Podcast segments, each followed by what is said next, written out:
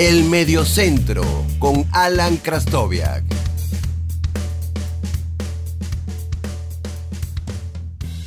Hola, mi nombre es Alan Krastoviak y les doy la bienvenida a un nuevo episodio del podcast del Mediocentro.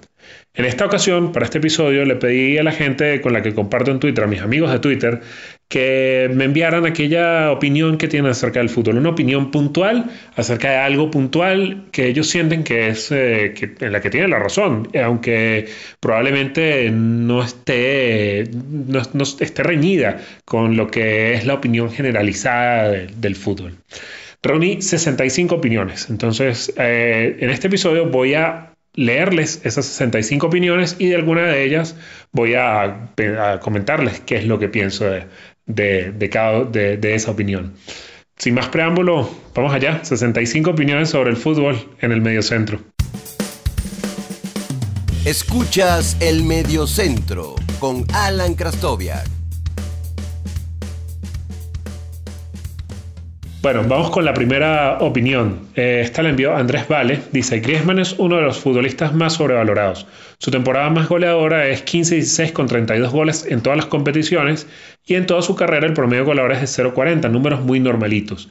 Mi conclusión es, Bas Dost, el espigado delantero neerlandés, es mejor goleador, 434 partidos, 228 goles promedio, es 0,52 contra 504 partidos y 201 goles de Griezmann. Discutir los equipos donde ha estado Dost, sí, pero tiene tres temporadas de más de 30 goles. Eh, aquí yo creo que hay un, pequeño error en con quién comparar a Antoine Griezmann. Griezmann no es un 9 como es Bas Dost. Eh, Griezmann fue gran parte de su carrera un extremo, ahora creo que es un segundo delantero, un media puntita. Eh, yo creo que, que, el tema de Griezmann va por otro lado sí creo que la gente considera a Griezmann más eh, talentoso de lo que en realidad es. Yo pienso que Griezmann ni siquiera es uno de los cinco jugadores franceses más talentosos del momento. Pero es un futbolista muy inteligente y que sabe cómo potenciar al equipo. Eh, quizás en el Barcelona no se ha visto tanto, está haciendo un trabajo muy oscuro, pero creo que Griezmann, eh, si está en un entorno adecuado, puede rendir mucho y puede dar mucho. Pero no creo nunca que, que haya estado más allá de una temporada muy buena que tuvo, haya estado, por ejemplo, al nivel de Messi o Cristiano Ronaldo. La número 2 la envía José Villalobos. Italia y España le deben mucho los errores arbitrales para haber ganado sus campeonatos del mundo en 2006 y 2010. Hubo errores en momentos claves que mantuvieron con vida y les permitieron avanzar partido a partido. Yo recuerdo mucho el error de, o el, penal, creo que le dan a Italia contra Australia en octavos de final del 2006 creo que más allá de eso, el España creo que fue un campeón bastante justo. Mm, yo no estoy tan de acuerdo con, esta opinión de José Villalobos, pero allí está para que ustedes también eh, comenten, si están escuchando esto en YouTube, eh, qué piensan de esa, de esa opinión. Eh, Daniela Valdés nos dice, em, tengo que exponer sobre que Riverí debió haber ganado el Balón de Oro en el 2013. Ese año fue mejor que Cristiano y Messi, ganó el triplete, fue líder de asistencia de la Bundesliga, 10 goles, le fue increíble y nada. Yo creo que esta es una opinión con la que mucha gente está de acuerdo que, ese año le tocaba a Riverí el Balón de Oro. Juan y es una absoluta locura poner a Ronaldinho en el top 5 de los mejores de la historia. Su prime duró máximo 3 años, mientras otros han dado cátedra por 8, 10 o 12 años. Creo que muy poca gente se atrevería a poner a Ronaldinho en el top 5 de los mejores de la historia. No creo que esté allí con, con Messi, con Maradona, con Pelé, con Cruyff, con Di Stefano. No creo que Ronaldinho esté allí. Eh, un jugador hipertalentoso, pero no, no creo que nadie se atreva a colocarlo entre los 5 mejores de la historia. Luis Eduardo Baristo, el que habla pestes de los árbitros nunca ha arbitrado en su vida. La mayoría de las personas que han sido árbitros, hasta en una caimanera, tienen, más, tienen una posición más empática sobre el arbitraje. Es fácil hablar cuando nunca se ha arbitrado. Yo creo que esto es bastante cierto. A mí me tocó ser eh, árbitro de un torneo de, farándulas, eh, de, artistas en Venezuela, y les puedo decir que es uno de los momentos más complicados que, he vivido. Realmente eh, ser árbitro es muy difícil. Además, eh, no te juegan limpio, los futbolistas están tratando de engañarte todo el tiempo, entonces se hace súper complicado el tema del arbitraje. Creo que, creo que a veces somos muy duros, aunque sí creo que hay ligas, por ejemplo la española, donde el nivel del arbitraje es muy malo y, no, no, se, no se reconoce en aras de, mejorarlo. Eh, la número 6 la envía Gilberto Centeno. James Rodríguez es un jugador normalito, no es nivel top. Ya vendieron camisas como con Chicharito y listo. Yo no estoy tan de acuerdo aquí. Yo creo que James a nivel de talento sí es un futbolista top, quizás top 25 del mundo tranquilamente, pero él ha sido su peor enemigo. Carlos Pereira dice, Chita terminó de perder el grupo cuando expulsan a Morevieta versus Perú en Copa América 2015 y en el medio tiempo seguramente les pegó tres gritos y ahí se rebelaron. El cambio en el juego se notó. Yo creo que aquí, yo creo que el, ciclo de Chita sí tuvo un, inconveniente eh, a nivel del manejo de la selección y creo que, que, sí, los futbolistas no, no fueron, no, estuvieron, no, no, tuvieron su mejor actitud con el técnico, pero creo que el técnico también cometió algunos errores. Eh, no, creo que fue, creo que no manejó bien la situación. Eh, lo colocaron un, en un momento en el cual había que tomar decisiones difíciles, en las cuales tenía que tener un apoyo y creo que no lo tuvo y eso le pesó muchísimo. La 8 la envía Juan, Juan Sanoja.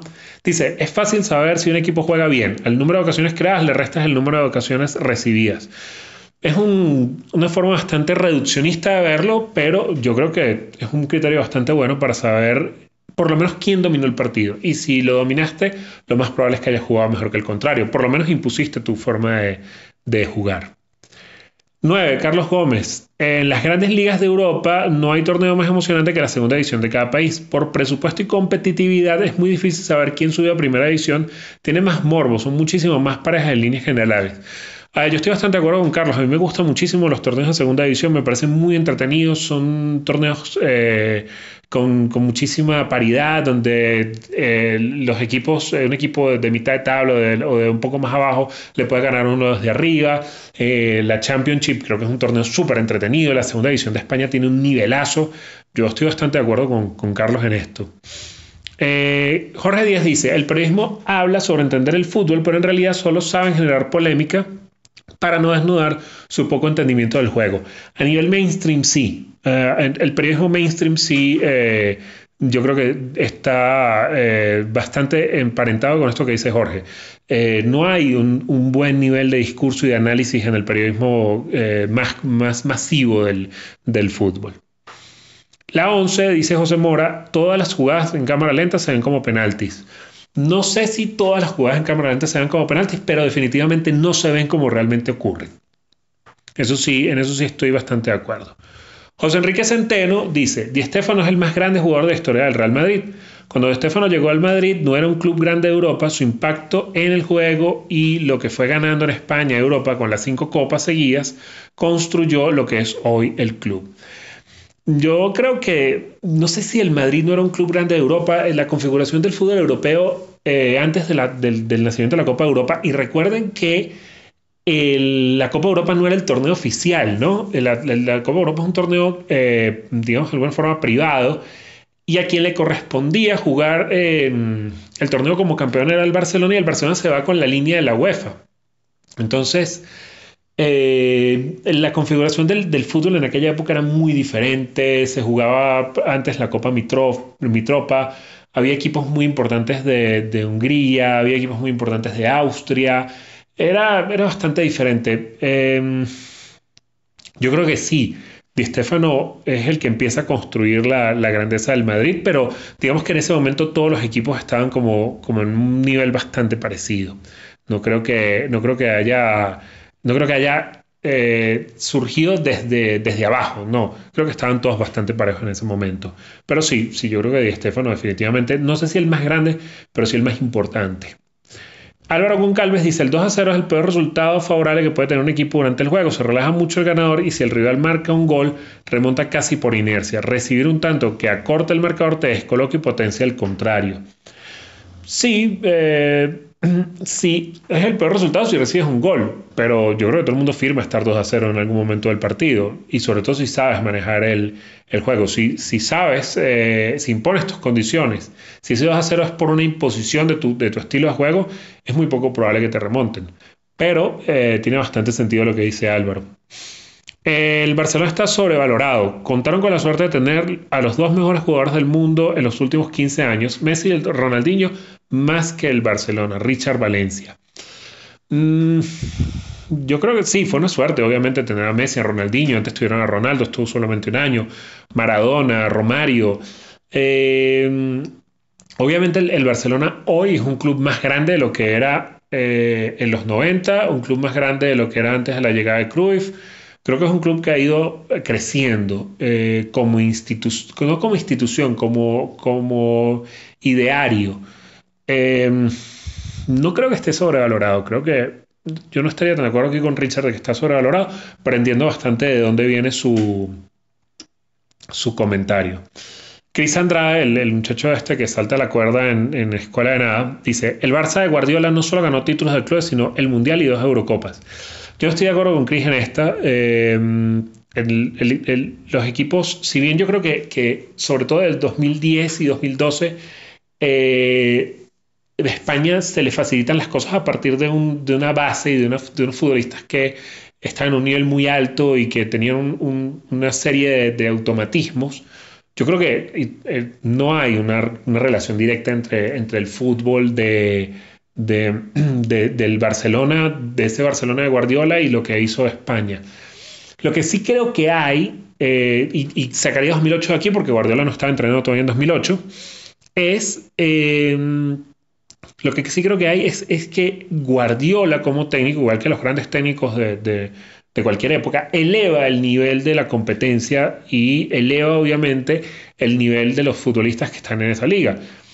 Yo creo que muy poco probable que sea una casualidad que 2010 gana España el Mundial, está Guardiola en la Liga Española, 2014 gana Alemania el Mundial, está Guardiola en la Liga Alemana, 2018 eh, Inglaterra hace un gran Mundial, está Guardiola en la Premier.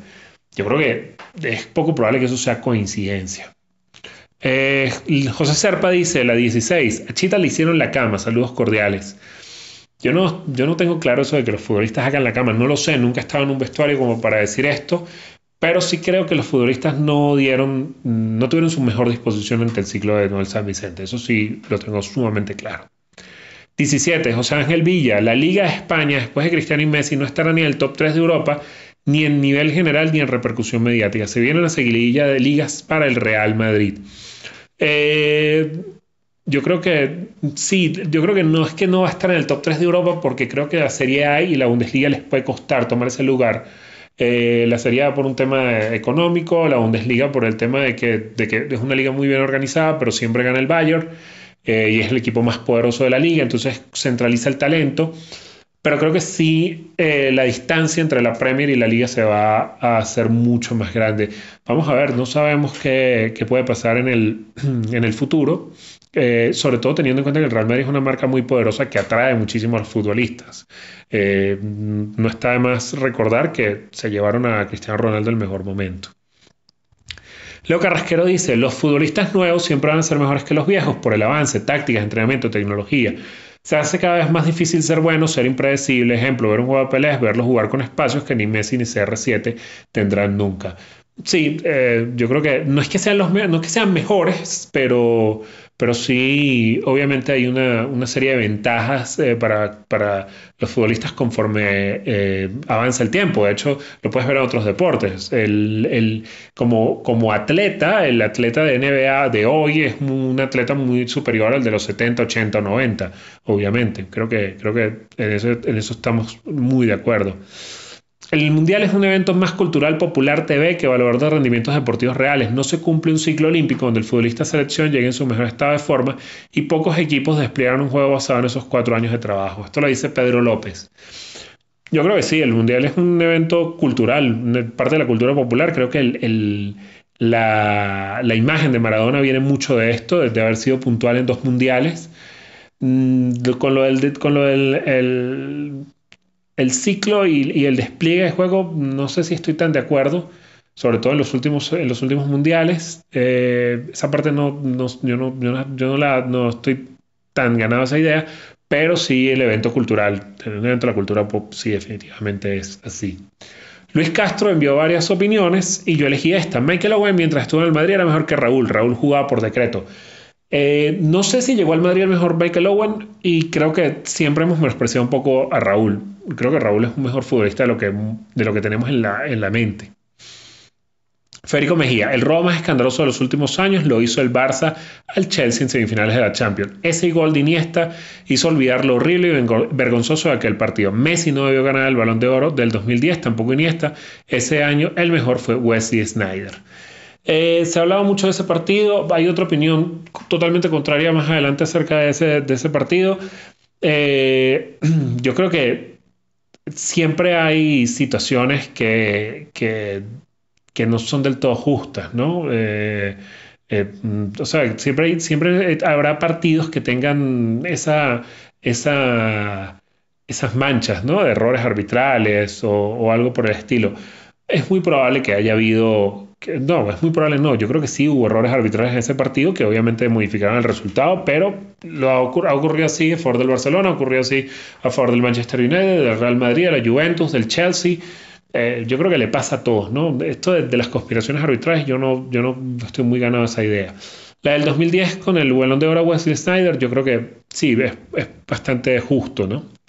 Y fíjense que la siguiente opinión es el llamado robo del Barcelona al Chelsea en 2009 no existe. Si se jugara hoy solo se hubiera pitado la mano de Piqué y hasta eso me causa dudas con el VAR. David Vázquez. Ese es el problema de revisitar partidos y tratar de rearbitrarlos. No, no, tiene, no mucho sentido. Fíjense que son dos opiniones totalmente contrarias una de la otra y yo creo que ambas tienen eh, de dónde, ambas tienen argumentos de dónde agarrarse. El 23, José Andrés Contreras, si le das el mismo capital humano club y a Guardiola, Klopp logra más objetivos. Yo creo que hay una situación sobre Klopp y sobre Guardiola. Guardiola hace mejores a los muy buenos y Klopp hace mejores a los normales. Eh, no estoy tan de acuerdo con lo que dice José Andrés, pero sí creo que esa es mi percepción de estos dos grandísimos entrenadores. Jesús Ortegano dice, no existen los clubes con mística coopera, solo existen equipos, planteles que se arman cada cierto tiempo con un plus especial para jugar torneos internacionales. Eh, yo creo que el tema de la mística coopera es porque, bueno, un, club va mucho a una competición europea por sus éxitos a nivel nacional, a una, competición eh, continental por sus éxitos a nivel eh, local y de allí puede salir que haya muchas gestas de ese equipo y se pueda crear esa imagen de, de mística coopera. Estoy bastante de acuerdo con él y sí hay equipos que definitivamente son eh, especialistas en jugar estos torneos. La 25 eh, es de Julio Guzmán. El fútbol es el deporte en equipo más predecible que existe. Los clubes grandes muy rara vez son derrotados por los chicos. Lo mismo pasa a nivel de selecciones. Ven una final de un mundial donde no están involucradas las grandes potencias es impensado. No hay, yo creo que no hay ningún argumento para rebatir lo que dice Julio. Eh, es bastante, bastante cierto. Jesús Abreu dice, eh, en la opinión número 26, los equipos ganadores se hacen desde la defensa. Justificación, siempre te aseguras que el contrario tenga la menor probabilidad de marcar y cerrar los partidos en los momentos complicados. Sí, no sé si se arman dentro de desde la defensa. Eh, por ejemplo, el que para mí es el mejor equipo de la historia, el, Barcelona no se armó desde la defensa, pero eh, sí se armaba desde la comprensión de cómo defender mejor con las herramientas que tenías. O sea que esto tiene bastante sentido lo que dice Jesús. Javier Marcano, Maradona no está ni cerca de ser el mejor jugador de la historia. Su nivel más top duró dos o tres temporadas estadísticamente hablando. Hemos hablado mucho del tema de Maradona. Eh, yo creo que sí está entre los mejores de la historia. Para mí no es el mejor, para otros sí. Pero eh, Alberto López Frau, un, excelente periodista español que les recomiendo buscar en Twitter, hizo una exposición acerca de la realidad en cuanto eh, cuál fue el prime de Maradona es un poco más largo que esto y yo creo que estoy bastante de acuerdo con lo que, con lo que decía Alberto en ese, en ese hilo de Twitter. 28. Andrés Díaz. El Lobo Guerra es el mejor jugador de historia del fútbol venezolano y si César Farías lo convocaba para toda la eliminatoria de Brasil 2014, estoy seguro que íbamos a ese mundial. No sé si íbamos a ir a ese mundial con Alejandro Guerra. No estoy de acuerdo con que el Lobo Guerra sea el mejor jugador de historia del fútbol venezolano. Eh, creo que está muy por debajo de muchos otros jugadores en cuanto a talento, sí, logró, logró eh, cosas muy importantes como ganar la Copa Libertadores, ser nombrado mejor jugador de la Copa Libertadores, pero, pero su pico duró muy poco y, el, mejor nivel no, creo que no lo tuvo. Creo que hay jugadores mejores que el Lobo Guerra, eh, respetando muchísimo su carrera y su nivel. 29 eh, la dice Byron Gergiopoulos. El Real Madrid a pesar de ser un gran equipo, también es el más grande ladrón de la historia. Yo no, yo prefiero eh, evitar este tipo de, opiniones y yo creo que, que yo creo que si ganas tantas cosas es porque definitivamente las merecías en algún punto. Juan Verdeja dice, la Premier es marketing puro, lo demuestran las últimas siete ediciones de Champions, cinco de España, una Alemania una Inglaterra, y te cuento si metemos Europa League. Eh, yo creo que hay un cambio de ciclo. Eh, si te ibas atrás, si te ibas más atrás, eh, veías que hubo Champions donde tres de los cuatro semifinalistas eran ingleses. Entonces, por ejemplo, creo que el, año en que se juega la final Manchester United-Chelsea, creo que es 2008-2009, semifinalista fue Chelsea, Manchester United y Arsenal. Entonces, eh, yo creo que son ciclos, ¿no? De aquí no estoy tan de acuerdo. La Premier League es la liga más organizada, pero fútbol no tiene, excepción del año pasado, que gracias a que se unieron todas las estrellas, el Liverpool y el Liverpool le remontó al Barça. Todos los años han peleado en Europa, esto lo dice Rick Aranguren, mi opinión está muy enlazada con la anterior, no, no estoy tan de acuerdo con lo que dice Rick, pero bueno, tiene, tiene argumentos para, para sostener lo que dice. La 32 de Manuel Barreto, Iniesta y Messi no servían y no sirven como capitanes del Barça. Sus pensamientos deben estar concentrados totalmente en la optimización del juego y no motivando o mediando las decisiones por y contra el equipo. Además, el cerebro y lío no tienen la actitud para ello. Mm, sí, eh, yo creo que Manuel tiene un punto bastante válido. Eh, no, yo no creo que, sobre todo Messi, no creo que sea el tipo de, no el tipo de personalidad que se requiere para, para, un capitán y eso, eso tiene que ver un poco con, con, lo que está viviendo el Barcelona en este momento.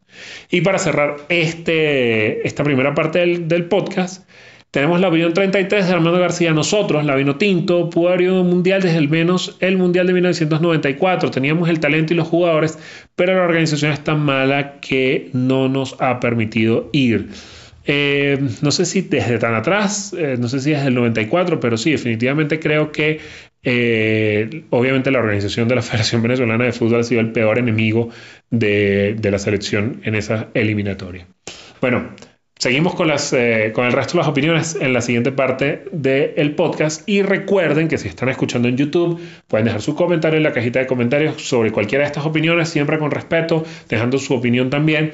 Y si lo están haciendo en Spotify o eh, en, Google Podcast o en Apple Podcast o en cualquiera de las otras plataformas de audio, los invito a eh, enviarme un tweet a arroba alan con doble L bajo HA con su comentario de cualquiera de estas eh, opiniones que dejaron para este episodio del podcast. Y si les gusta esto, lo podemos repetir más adelante. Escuchas el Mediocentro con Alan Krastoviak. Seguimos con las opiniones. Empezamos con Abraham Moncada. Él dice, eh, la opinión número 34, no hay hinchas del Atlético Reales fuera del Atlético de Madrid, Reales fuera de España. Todo su argumento gira en torno al Madrid. Eh, son más antimadridistas que el Atlético. No lo sé, tendría que preguntarle a un hincha del Atlético de Madrid. Yo conozco un par de hinchas del Atlético de Madrid que son hinchas del Atlético de Madrid, no antimadridistas.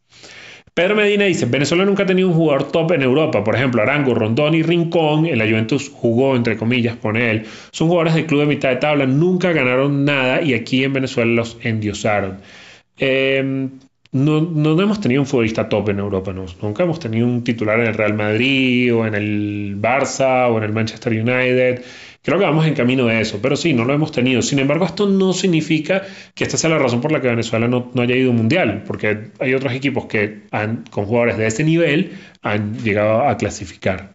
Yo creo que son futbolistas muy buenos. Arango tiene una carrera muy buena en Europa, Roberto Rosales también, Salomón Rondón también la tuvo, Tomás Rincón también la ha tenido. Obviamente no al nivel más alto y, y creo que estamos cerca del momento en que otros futbolistas los superen pero eh, son carreras muy respetables para mí. eso sí hay que decirlo. 36, Elvis Bolívar dice, Venezuela no tiene nivel para competir en Conmebol. Es un problema de base, estructura y desorden a todo nivel que impide el buen desarrollo del futbolista venezolano. Sí, eh, yo creo que Elvis tiene un, tiene un punto aquí eh, en cuanto a lo que le impide a Venezuela tener su mejor rendimiento.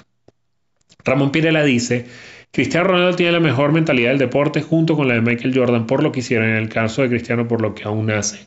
Estoy bastante de acuerdo con esto. Creo que Cristiano Ronaldo es un animal competitivo y, si, hiciéramos, si hicieran un, documental estilo Last Dance de Cristiano Ronaldo, creo que veríamos muchas cosas parecidas a las que vimos de, Michael Jordan. Geraldo Castillo dice, una, dice algo que en lo que estoy muy de acuerdo. Marcelo Bielsa es el mejor de T sudamericano y top 10 del mundo. Cuando él en la oportunidad de un equipo grande de las principales ligas de Europa, lo va a ganar todo. Yo no creo que Marcelo Bielsa quiera una oportunidad en uno de los equipos grandes de Europa, no creo que esa sea su, su, idea, pero sí estoy de acuerdo que sí, debe ser el mejor técnico sudamericano y, y es uno de los grandes técnicos de los últimos 20 años. Eh, esa, esa, idea de que, ah, es que no ha ganado nada, yo creo que eso no, no tiene mucho sentido. Cristian Ruiz dice, Dybala está sobrevalorado, lo salva su pasaporte argentino, James es top mundial, pero su ego y orgullo no lo dejan crecer. Mm, estoy bastante de acuerdo con lo que dice de James. Eh, de Dybala, mm, no sé si. Sí, es probable que si no fuera argentino estuviera menos, valorado, pero, pero creo que es un buen jugador. Un, jugador. Aún no ha demostrado ser un, crack de la élite, o sea, no ha demostrado ser top 10 del mundo, pero creo que, es aún joven y podría demostrarlo. Gabriel Piedra dice: Cruyff le dio más al fútbol que Pérez Maradona. No solo un jugador extraordinario en talento y calidad, igualaba a esas dos bestias, sino que fue intérprete de la filosofía que cambiaría el fútbol como lo conocemos hoy. Su legado al fútbol es mayor. Yo estoy bastante de acuerdo con lo que dice Gabriel. Yo creo que Cruyff es la personalidad más importante del fútbol en los últimos 40 años. No, no creo que, que haya mm, como un argumento para discutir eso. Eh, Miguel Alisos le vuelve a pegar a Griezmann. Griezmann no es jugador top, es un buen jugador. ¿Por qué? Porque se puso en una mesa con Messi y Cristiano, donde uno le tocaba comer y ha demostrado que si no está en su zona de confort, tanto en la Real como en la Teti Francia, no rinde en el campo. Mm, no, estoy tan de acuerdo con esto, pero entiendo de dónde viene y, me parece que tiene argumentos también. Eh, sin embargo, yo creo que, que Griezmann a pesar de lo que, reitero lo que dije al, principio del episodio, no creo que sea uno de los cinco jugadores más talentosos de Francia, pero es un muy buen futbolista, un futbolista top. O sea, creo que es un futbolista que, eh, bien utilizado, eh, mejora por completo a cualquier equipo. Alejandro Hernández dice, el Lobo Guerra es el jugador más exitoso de la historia del fútbol venezolano. Esta, esta sí es una frase que va más ajustada a lo que es la carrera del Lobo Guerra porque obviamente al ganar una Libertadores sí eh, logró un hito como a nivel eh, grupal que, que, no puede igualar ningún otro futbolista, hasta que por ejemplo alguien gane la Champions y lo iguale, ¿no? Ganó Libertadores siendo el mejor jugador del torneo, no ha conseguido un logro que se compare. No hay, yo creo que no hay nada que rebatir aquí porque son hechos incontestables. Una verdad, futbolista, una verdad futbolística incontestable, dos cabezazos en el área es gol. Le dice Jesús Méndez, es una frase eh, repetida por años y años. César Hernández considera que Venezuela no tiene 23 jugadores en capacidad de lograr la clasificación en una Copa del Mundo de mayores, tal vez 5 o 6, pero no 23. Mm, obviamente yo creo que los, equipos que no son Argentina, Brasil, incluso eh, por ahí podría entrar Colombia, Uruguay, eh, tienen un grupo de futbolistas muy bueno y de repente otro que no son tan, sabes, otro que están en un nivel inferior, pero eso no te va a, bien potenciado, creo que eso no te impide ir a un mundial. Em, estoy parcialmente de acuerdo con César. Casemiro es el jugador más importante del Madrid y su nivel es tan alto que para mí es el mejor jugador del mundo por encima de creativos y ofensivos. Justificación es el único jugador del Madrid que ha mantenido nivel de crack desde la primera Champions, lo dice Julio Seche. Eh, por un lado estoy de acuerdo, eh, no sé si es el más importante, pero sí es muy importante. Sin Casemiro el Madrid se, se parte y eso es muy importante. No creo que esté, no creo que sea el mejor jugador del mundo ni nada por el estilo, si es un top del mundo, top 30 probablemente, pero, pero no creo que, que, sea ni siquiera top 10 del mundo. Eh, Dani Alves es el mejor lateral derecho en la historia del fútbol, ha sido titular indiscutible en todos los equipos donde ha jugado en Europa Además es influyente tanto en defensa como en ataque en sus equipos, tira buenos centros, le pega bien de tiro libre, se sabe parar dentro del campo, en el campo sin la, pelota. En España, Italia y Francia ha sido campeón de casi todo, solo le falta el Mundial y la Libertadores. Esto lo dice Charlie Barrera. No sé si Daniel es el mejor lateral derecho de la historia del fútbol, hay muchos grandísimos laterales, pero definitivamente Daniel está allá arriba. Es un futbolista de época. Eh, yo creo que de su fichaje por el Barcelona definió parte de cómo se, de, quién, de cuál fue el equipo exitoso durante ese ciclo. Eh, de haber fichado por otro equipo probablemente hubiese cambiado un poco el panorama europeo en ese momento. Javier Pasamar dice, el Barça, el Barça tiene una mano negra dentro del fútbol desde hace muchísimos años, demostrable con datos de rojas, penales, etc. Además es una maquinaria mediática para desprestigiar al Madrid y para cambiar el relato a su favor cada vez que pasa algo como ante PSG o Chelsea. Yo aquí vuelvo a lo mismo. Si pones donde pusiste Barça, pones Madrid, donde pusiste Madrid pones Juve, donde pusiste Juve pones United, donde pones United pones incluso quizás Liverpool o Chelsea o Arsenal, eh, todo el mundo va a tener un argumento para esto. Eh, siempre se equivocan a favor de los grandes y no creo que, yo no creo que sea, yo, no veo una teoría conspirativa, la verdad, aquí de ese, de ese nivel. Elías Colina dice, Messi no ha podido superar al Maradona futbolista como figura, más allá de los récords y la regularidad de Messi, el Diego tiene gestas inolvidables. Los hechos mundiales y en el Napoli rosa lo épico, equipos subestimados, poco acompañados, sin Xavi e Iniesta. Eh, Messi no, no ha logrado eclipsar la figura de Maradona. Sí, en eso estoy totalmente de acuerdo. Eh, Maradona tiene gestas inolvidables en escenarios que potenciaron esas gestas. Mundial 86 contra Inglaterra, Mundial de Italia, el sur de Italia enfrentándose a, su equipo por apoyar a Maradona. Eso también eh, hace más grande la gesta. Eh, pero Maradona no jugaba con, con 10 cojos en el, en el Napoli. Eso creo que también hay que tenerlo en cuenta.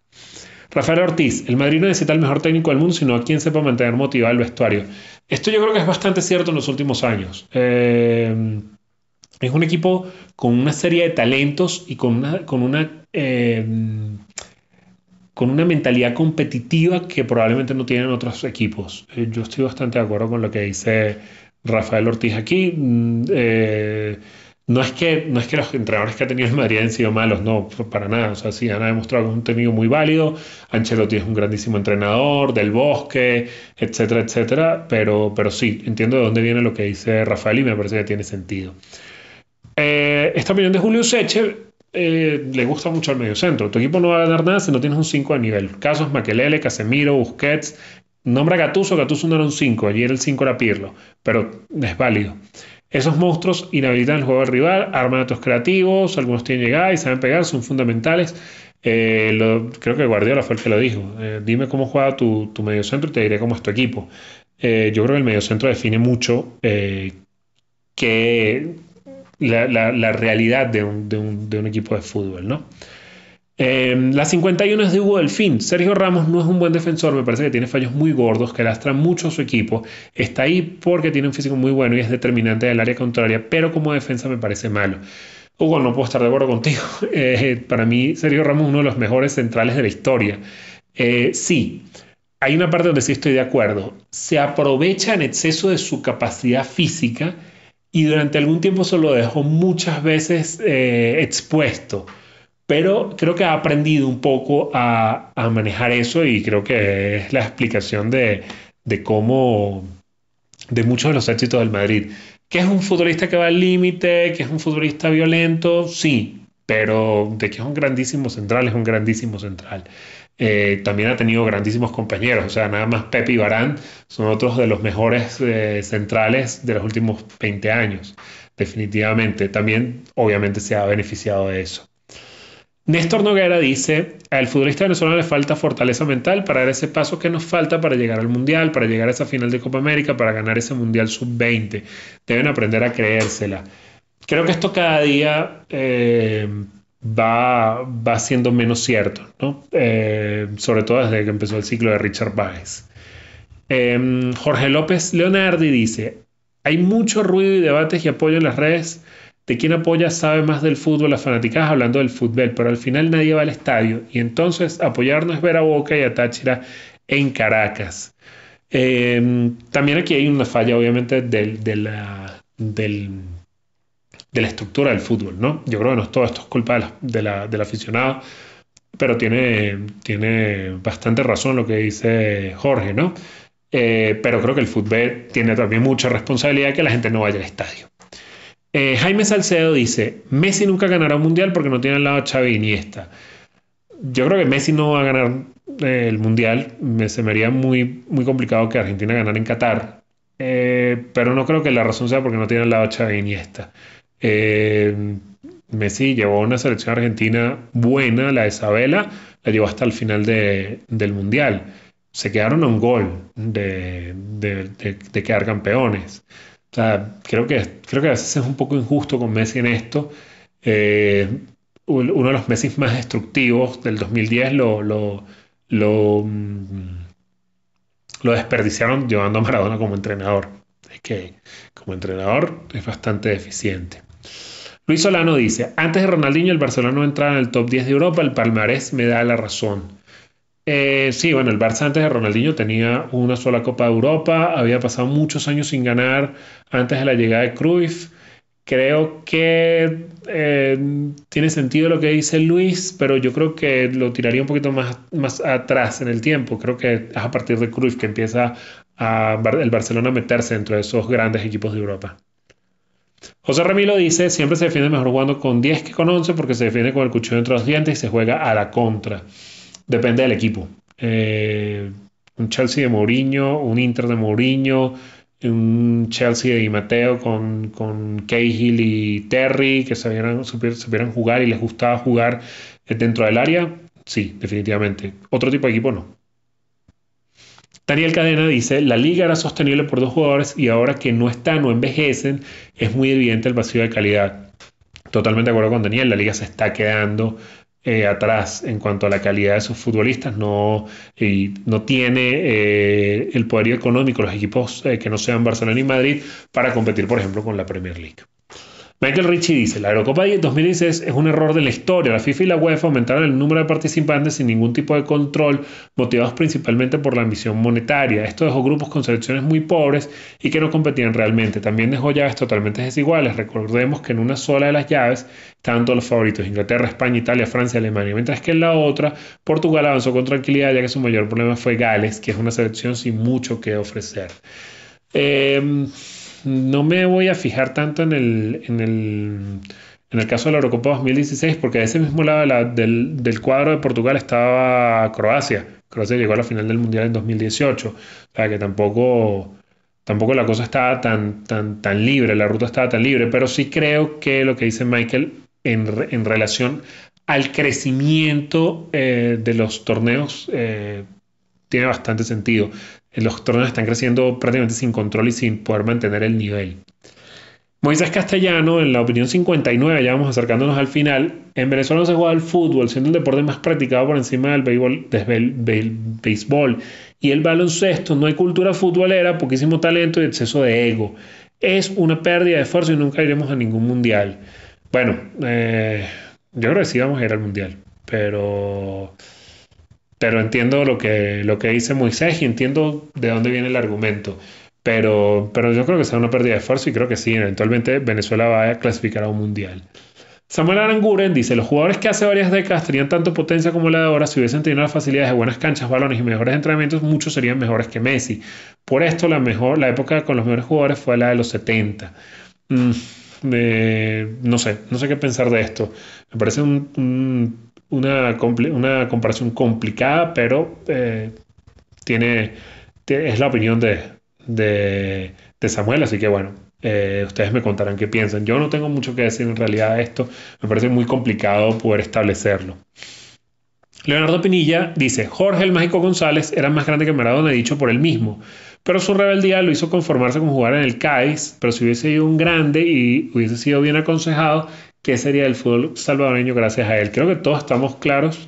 Yo he visto muy poco del México González, pero creo que todos estamos claros de que era un futbolista con un talento impresionante.